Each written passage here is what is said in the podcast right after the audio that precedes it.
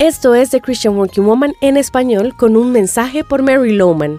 Y esta semana hemos estado estudiando la importancia de las decisiones que tomamos, las decisiones cotidianas sobre las cosas pequeñas y las más importantes que marcan la diferencia en la trayectoria de nuestras vidas. Jeremías en la Biblia nos da un buen consejo sobre cómo tomar decisiones. Esto es lo que dice Jeremías 6:16. Deténganse en los caminos y miren. Pregunten por los senderos antiguos. Pregunten por el buen camino y no se aparten de él. Así hallarán el descanso anhelado.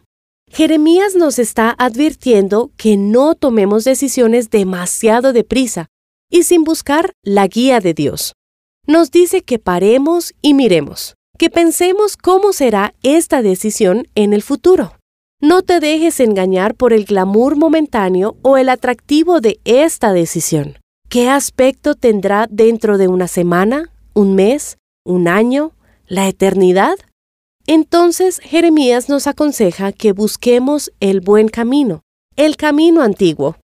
Eso significa dedicar tiempo a orar sobre ello, buscar consejo divino si es necesario, preguntar a Dios dónde está el buen camino. A menudo no es el camino que uno pretende seguir. Es interesante que en aquel tiempo la gente se negara a elegir el buen camino. Simplemente dijeron, no, no voy a ir por ese camino, seguiré mi propio camino, seguiré mi propio destino. Se me ocurren decisiones que he tomado en las que, en un sentido real, he dicho lo mismo. Voy a hacerlo a mi manera. Y sin excepción, esas decisiones fueron dañinas. No encontré descanso para mi alma. ¿Podría ser esa tu situación en este momento de la vida? ¿Te enfrentas a una elección importante y quieres lo que quieres a la hora que quieres?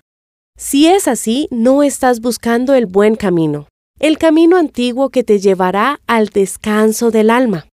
Te insto firmemente a que te sitúes en esta encrucijada de tu vida, esta decisión a la que te enfrentas y busques el camino de Dios y camines por Él.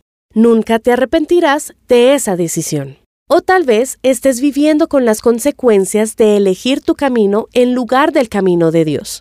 Permíteme animarte a saber que Dios no se ha dado por vencido contigo.